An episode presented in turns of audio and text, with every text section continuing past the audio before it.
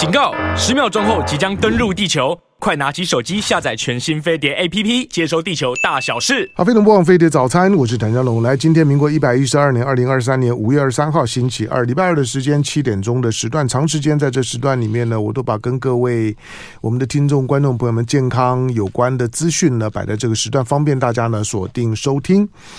好，那今天呃，来我们谈点新东西，而且而且是专家是这方面的权威呢，来来来谈呢，会更有呢说服力。好，我手上有有本书了哈，那这本这本书它不光是医疗，或者不光，因为在过去我们的这个单元里面呢，谈疾病、谈医疗、谈养生保健，呃，那个呢比较清清楚，对对焦呢是很清楚的。不过今天。我们花点花点时间呢、啊，来认识一些在尖端的生物医药领域里面的一个进步。那这个进步，同时呢，它是科技的含金量呢是非常高的。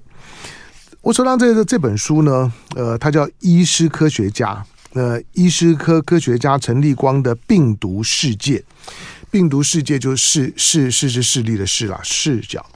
那陈立光呢，现在是呢花莲慈济医院慈济医学中心的临床病理部的主任。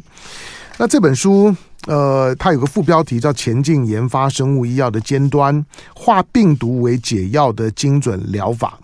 我很诚实的讲，就是说，纯粹就就书名就标题来讲，每个字你都认得，可是。每一个概念你可能也认得，可是这些概念跟概念之间呢，到到底是如何连接的？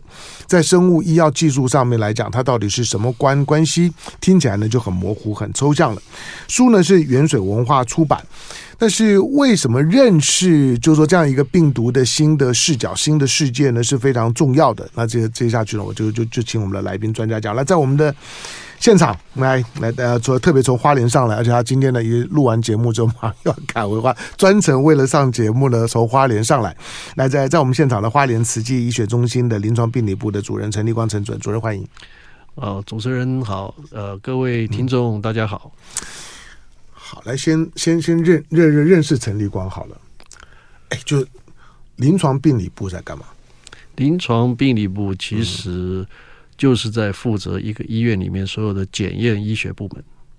嗯，因为这个部门是一般到医院去看诊的病人接触不到的，就是他会接触到你的是你身上所切下来的某一些的东的东西。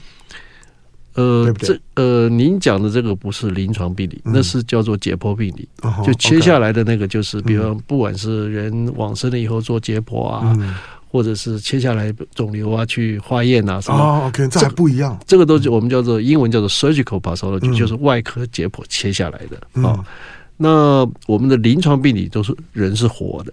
嗯，哦，比方说抽血，嗯，把血液检体送去检查，嗯，解个小便、大小便去送去检查，这些都是临床病理。所以，那为什么其实一般医院就这就叫做检检验科嘛，对不对？对。那一般来说，检验。医学科里面的大部分的工作人员呢，都是我们国家呃考试及格的医检师。嗯，那呃，我们临床病理的医师为在这个检验医学里面，其实是在就是做一个医检师跟临床医师还有病人中间的一个沟通桥梁。嗯，所以，因为我们究竟是。对不起，有这个医师的视角来看整个的检验的事情。嗯，因为医检师可能未必很了解临床医师的需要。嗯啊、哦，那呃，通常呃由我们临床病理科的医师来负责做这件事情。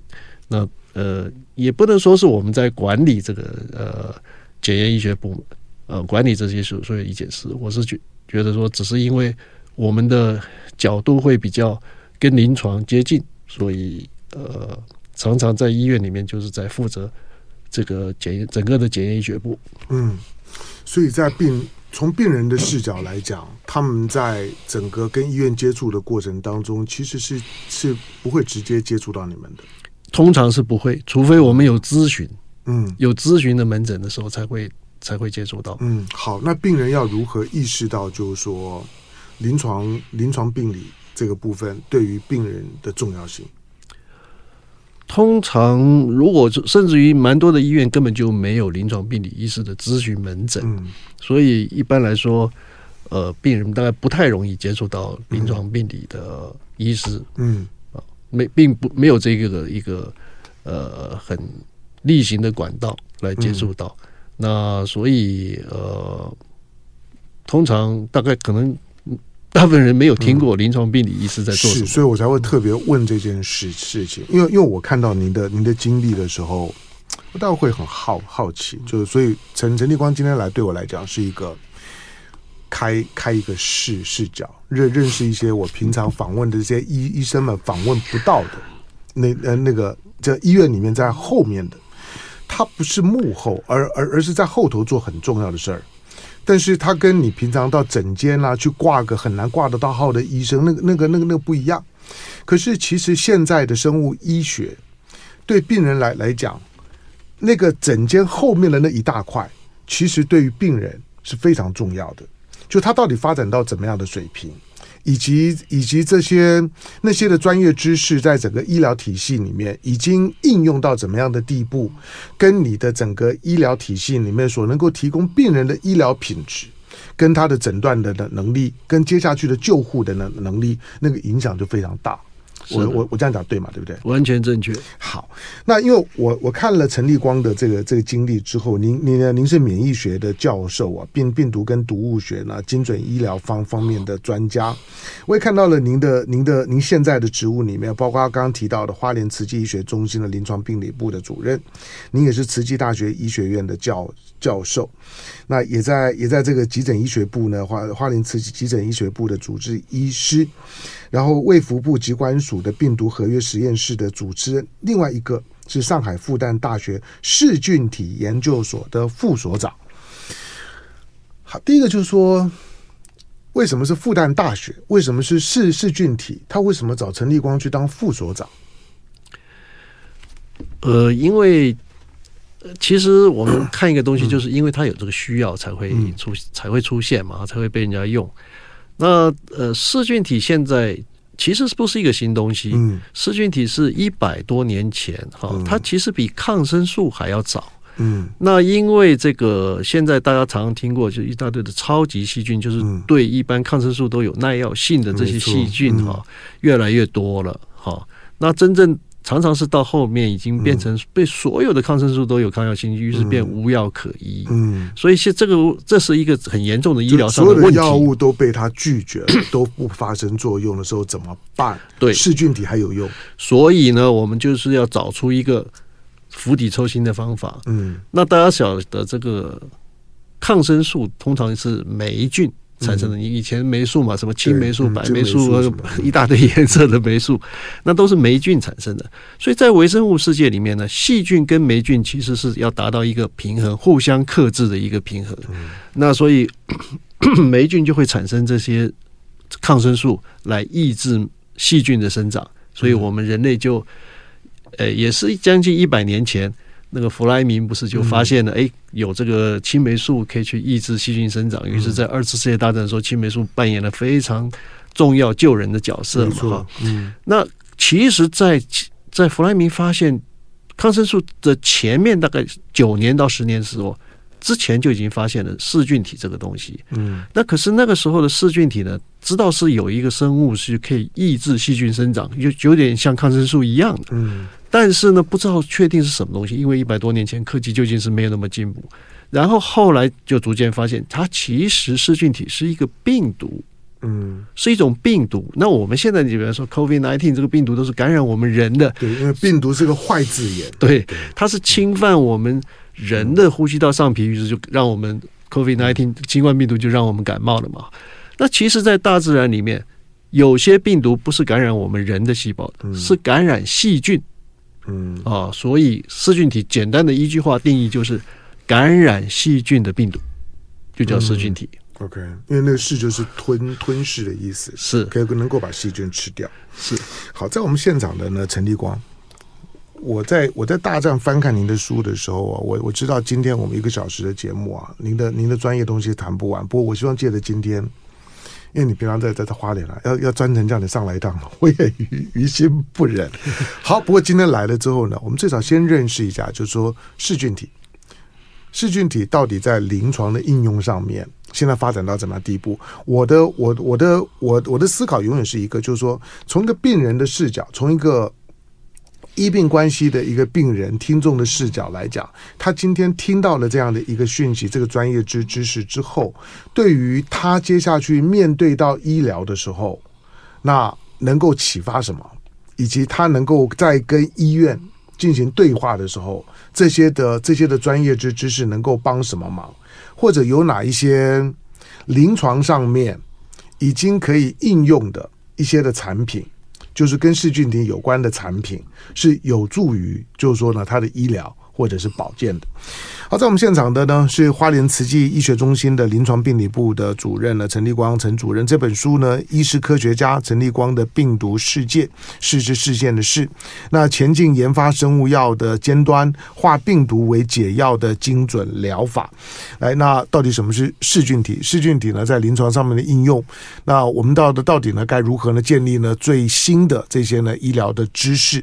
进广告，回头之后继续跟陈立光聊。啊，非常不枉费的早餐，我是谭家龙。来，今天。呃，礼拜二的时间，我们来，我们来再增进一下医学新知。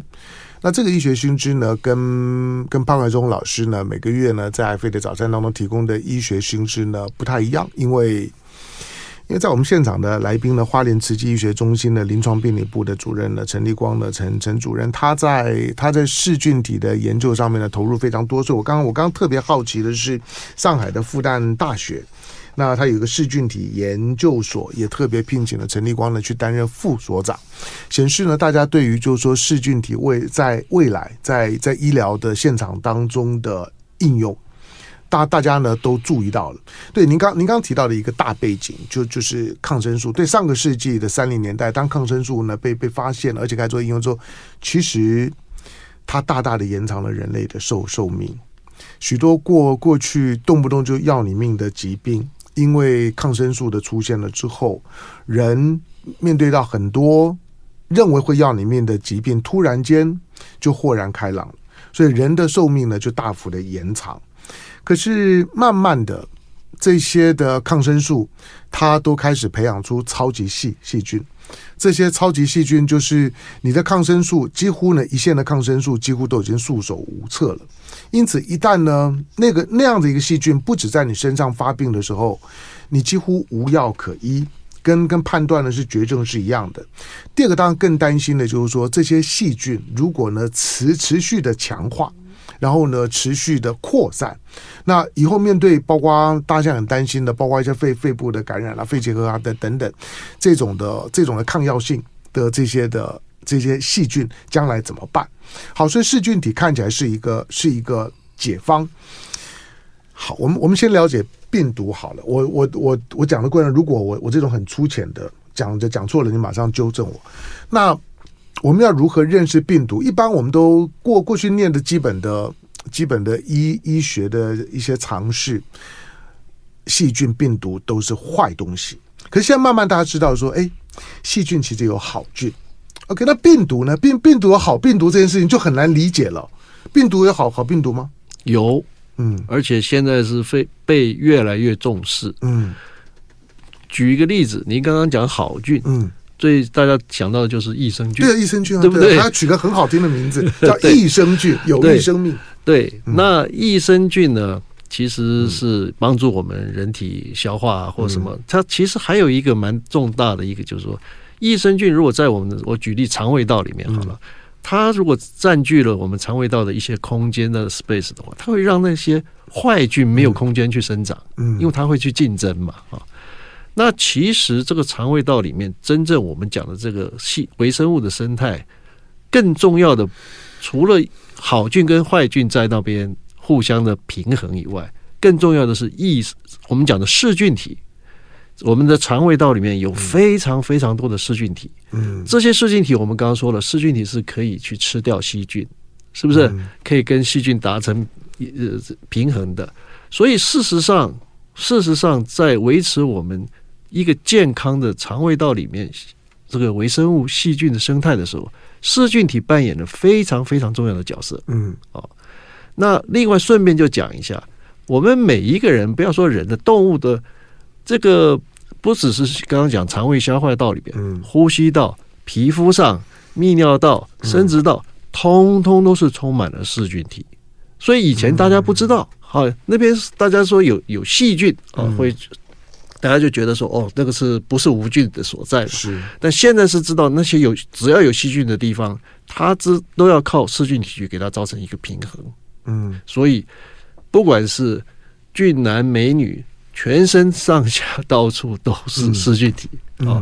所以我为什么要讲这个？就是说噬菌体，有人说，哎呀，噬菌体那是一个活的病毒啊，那多可怕！对，我要跟大家讲，它根本不可怕，在我们每一个人的身上，嗯，所有的开口。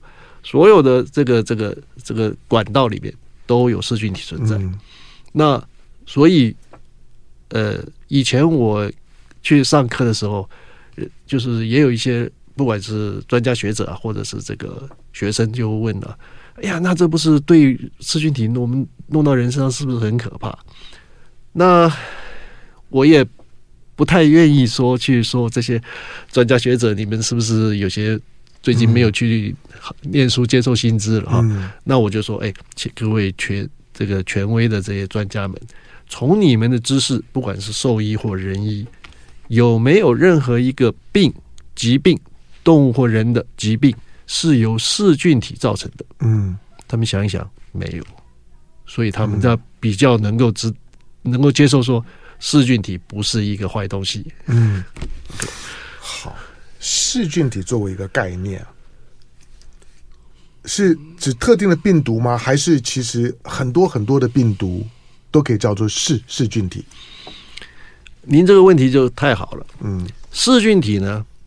呃，我顺便先举例一个，我们抗生素常常听到说，哎，这个是广效的一个抗生素，嗯，它可以杀很多细菌，对不对？各种细菌都有，嗯、那那就是一个最完美的抗生素了嘛。嗯那可是当然，我们现在知道它广效，它就会把我们正常细菌也杀掉，所以并反而不是好事。嗯、那噬菌体是跟这种广效的抗生素是完全相反，它是很专一的对某一种细菌，甚至于是某一种细菌中间的下面的一小群的细菌，所以它非常的专一性，没有。全世界到目前为止没有说有广效的噬菌体可以杀各种细菌的，没有，不会出现突变啊等等。病病毒不是常常会突变吗？它是会突变，嗯，但是它突它的突变不会像什么就是那么快。它即使一突变也是小小的，因为它是一个很小，它的基因是很小的，它不能太大的突变，太大的突变它活不下去的。嗯，所以一般来说。当一个噬菌体真正突变换了一个它能够宿当宿主的细菌的时候，也是非常小的一个突变。哦，没有，它一旦突变，它这个叫做失，就是它一旦换了一个可以去吃另外一个宿主的时候，它原来的宿主就不能吃了。OK，啊，他说，所以是非常我们讲 specific 非常特异性的。嗯，好。好，所以我我今天在看这本书的时候，今天你看您特别上来，我这时候来一定很值得，因为因为我我觉得那个是在过去我们在谈医学或者说一些健康照顾的时候呢，接触不到的知识点。噬菌体既然叫做噬菌体。您刚才也提到了，就它可能是针对呢每一个每一个被称为噬菌体的病毒，它可能是针对特定的细菌、特定族类，甚至特定族类下面的少部分的特定品相的细菌。好，但是整体来讲呢，在噬菌体的这个概念下面，它有能力去分辨我们人类意识当中的所谓好菌跟坏菌吗？不能。它当然，我们我我我们希望它噬的菌呢是坏菌，但它也可能是好菌呢、啊。是，那怎么办？所以噬菌体的治疗，嗯，是一个精准医疗。嗯，我们用它的时候，我们绝对不是机关枪打鸟。嗯啊，它是被精准的挑选出来，能够治那个病人的致病菌的噬菌体，我们才给那个病人。嗯啊，我们不是乱七八糟所有的噬菌体都丢进去，看看哪一个有效。所以我们这是一个精准医疗的药物。嗯，哦，那当我们最后选择要去用哪一个噬菌体去治疗这个病人感染症的那个致病菌的时候，我们一定是在实验室里面，在试管里面确定确效，就是说，第一个，我们噬菌体很多，哈，因为我刚刚说它在我们全世界就是是，它是我们地表上面最大的族群的物种，嗯，好，噬菌体。那我们噬菌体在实验室里面也收集了很多，但是我们不会是乱收集，我们收集就是专门那些对抗那些超级细菌的，嗯，啊，那所以当这个病人被一个超级细菌感染了，我们会从检验科培养到那个超那个超级细菌，嗯，会拿到我们的噬菌体的实验室里面，从我们已经有的那个噬菌体库里面去挑去做实验，挑说哪一个噬菌体真的能够杀这个菌，嗯，我们才拿这个菌。到病人的身上去用，去帮他治疗，可以精准到这个地步吗？精准到这个地步。好，既然这么精准，我觉得对许多人来讲，听到的时候大概都会深受鼓舞。我我刚前面这一段呢，因为陈立光第一次来，当然就要问清楚一点，让大家把一些的知知识点呢先连连接一下。但是因为很多的翻译名词过过去。你想病毒，virus 翻译做病毒，你一听就就让人家就怕怕的，对对对不对？那因此呢，我们不叫病毒，我们叫噬噬菌体。哎，看起来亲和力呢提提高了很多。可它终究重点在于，就是说，好，我就算知道了这个多东西，但是我如果生病了，它到底它到底能够帮我什么？或者我能够在跟医病对话的时候，我如何把这个就是说噬菌体的概念能够带得进来？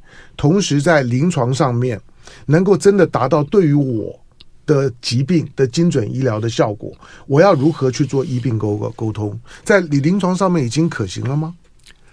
是这样哈，那这个噬菌体治疗，事实上真正在临床上面，就是我们现在在谈的这些，就是比方说，呃，它其实没有。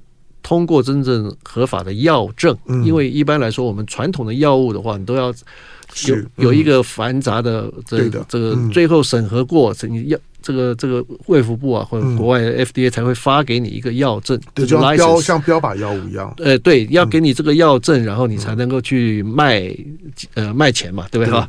没有药证的话，你就比方说还在做实验，你就要做临床试验，你实际上是不能收钱，没有拿到药证是不能够跟病人收费的哈。那您刚刚问这个问题，就是说我怎么样去做这个沟通？因为我讲这个是意思，就是说，其实大部分的医师，嗯，都还不知道有可以用噬菌体来，所以我才会说，大家听到的时候当然会很兴奋呐、啊。听你陈立光讲，当然会觉得哦，原来有这样的一个治疗方式。好，可是如果医生都听不懂，那怎么办？好，那其实哈，医师通常呃会跟家属或病人讲。对不起，您的这个病患是感染了，我们已经找到了是某某某一种细菌。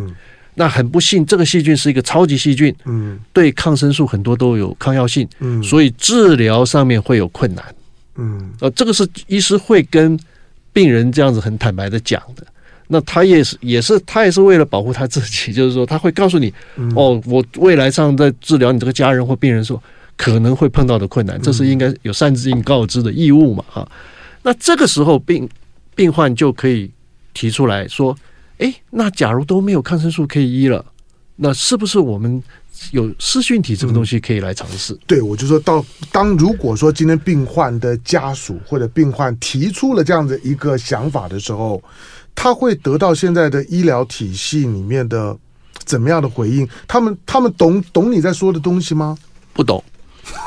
那有什么用？我我最近才有才从某一家医院哈，他其实是我们自己医师的，就是我的学弟，低我一届的学弟，已经在他那个医院里面的加护病房住了三个月，感染了超级细菌，无药可医。哦，好，那个家属也是，还真是从上海，因为他的儿子在大陆工作，然后听说上海有这个。有这个噬菌体的噬菌体在治疗，已经在治疗病人了。所以，那当他们去问的时候，他说啊，那你既然你你父亲在在这个台湾，那你去找陈立光教授。嗯，那所以他才找过来，那我才知道，哎，其实这个学弟在学校里面我也跟他不熟。嗯，那现在就是因为也是同行嘛，他也是医师，他是一般外科的医师。嗯，那所以我就去亲自去那个医院去跟他们沟通，就是说，第一个我要去。确定，嗯，就是他那个菌，我有噬菌体可以去治疗他。他感染了什么超级细菌？呃，他感染的超级细菌是现在非常夯的一个菌哈。那个菌说实在是以前是不常听到的，它叫做载石单胞氏麦芽糖菌。对，我想这个是一个学名了哈。听不懂。那我如果讲英文是更是大家都都听不懂。那并不常见的，它是感染哪里？肺。肺肺部，肺部。我们一般听到的超级细菌，经常是肺部感染，还有还有其他部位吗？有啊，尿道、这个这个这个泌尿道，嗯，哦，是这个这个感染也是非常常见。OK，哦，肺当然是就是真正感染，最后严重就死了嘛，不能呼吸了嘛，对不对？哈，所以这个这个菌在他们那边已经治疗了两个多月，快要三个月，各种抗生素都用完了，没有用。嗯，好，所以我去跟他们讲。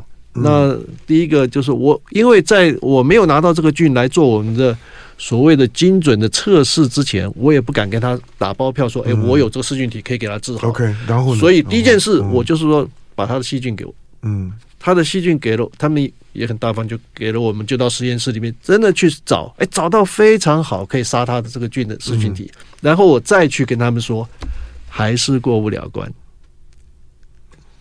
即使在实验室里面已经证明它的效果了，但是在医疗的临床上面还是有法令的限制，没错，还是没有办法用。对，他他他说，你如果要要真的要用，叫他叫他转院，不要不要在他们医院做，因为他们不愿意去在。当然，他不愿承担风险啊，这个对每个医院来讲都是很大的风险啊。对，那后来你这个学学弟呢？还没有来得及转就往生了。好，我进广告。我想，我想这这件事情上面，我我觉得，我觉得慢慢大家就都听懂了这样的 case。即即使你在实验室已经证明它可行，可是它没有药证，也没有办法得到现在的现在的医疗体系的正式的临临床试用上的认可。那我们即使有了这样的一个认识跟知识之后，那能怎么样？进广告，回头之后来继续来访问在我们现场的花莲慈济医学中心的临床病理部的主任呢，陈立光呢，陈陈主任。那陈主任今天呢，当这这本书啦，就是医师科学家呢陈立光的《病毒世界》，我们在讲的主要是噬噬菌体，当然不完全是噬菌体，但主要从噬菌体让你重新认识呢，在疾病医疗当中精准医疗的这一块，它不是标靶药物，可是它可能有标靶药物的效效果，说标靶病毒。标靶噬菌体针对一些的超级细菌，所有抗生素呢已经束手无策。医生当告诉你说这是超级细菌，其实医生就已经告诉你说我尽力了，剩下的看你的命。但通常你碰到这种事情，你大概知道，既然连连医生都这样讲了，大概自自己也没没啥希望，就在等。但是它虽然不是药物，可是这种的标榜标靶药物一般的精准医疗，它为什么在临床上面没有办法很快的被接纳？进广告，回头之后继续访问陈立光。好，飞碟不枉费的早餐，我是谭家龙。好，今天礼拜二的时间，来在我们现场的来宾，花莲慈济医学中心的临床病理部的主任陈立光。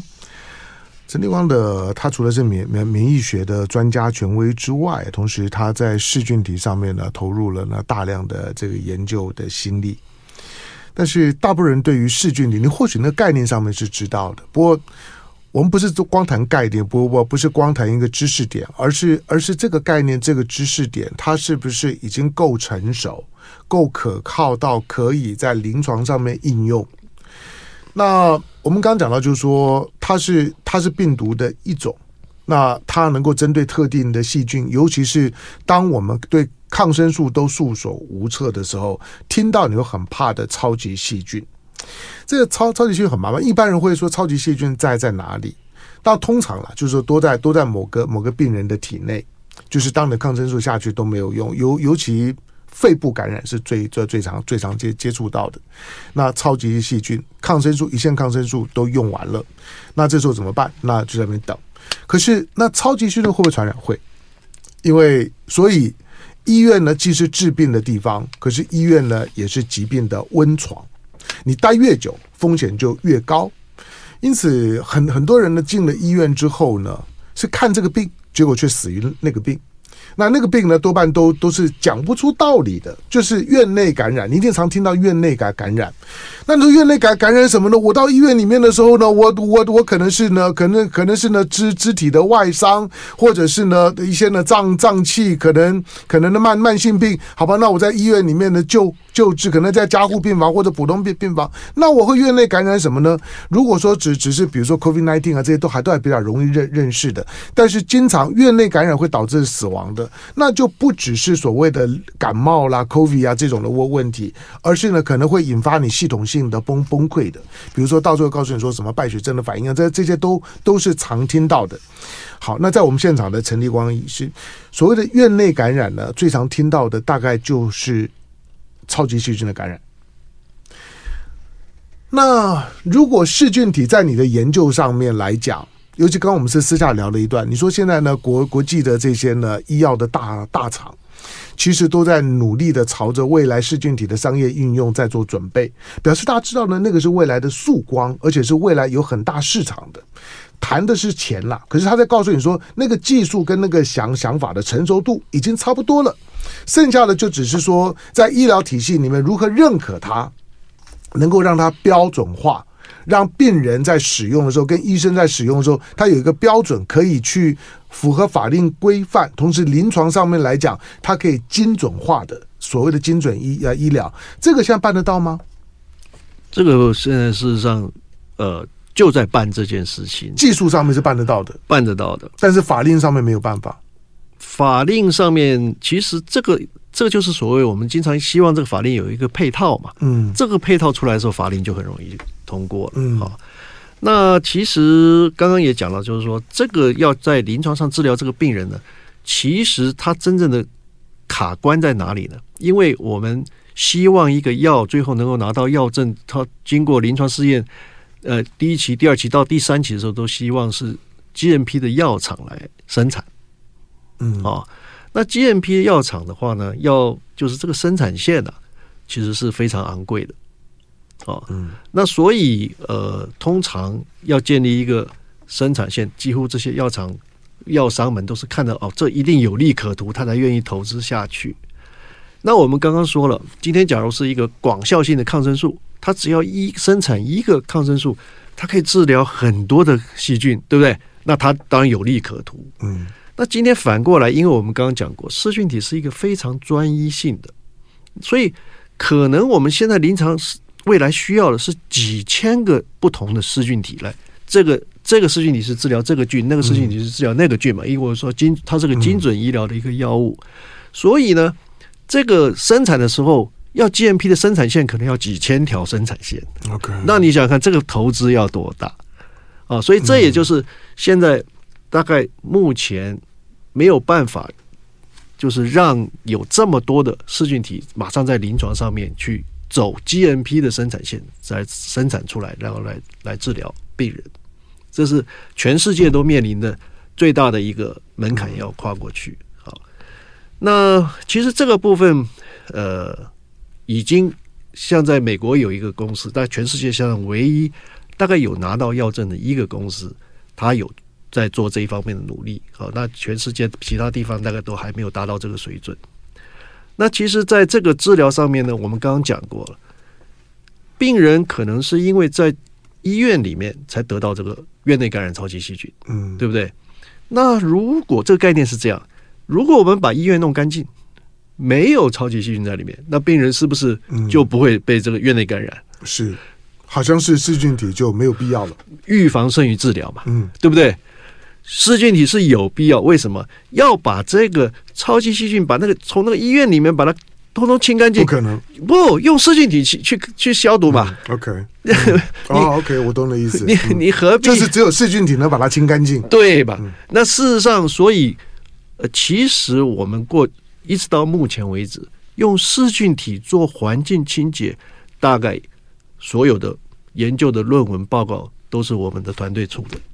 我们事实上是走在全世界用湿菌体去清洁环境，当环境清洁清洁剂预防病患超级细菌院内感染最领先的团队。嗯，好，事，但不管怎么说，就是现在在临床上面，任何一个病人家属，如果医生告诉他他感染了超级细菌，两个问题，第一个说，现在的抗生素的技术是已经到了最极端饱和了吗？不会，不会再有再有新的强效性的抗生素了吗？不会，因为。大家非常清楚，发展一个抗生素出来可能要十年二十年。嗯，细菌产生抗药性只要三小时。嗯，来来不及。嗯，好，所以那细菌体看起来就就是最最重要的希望。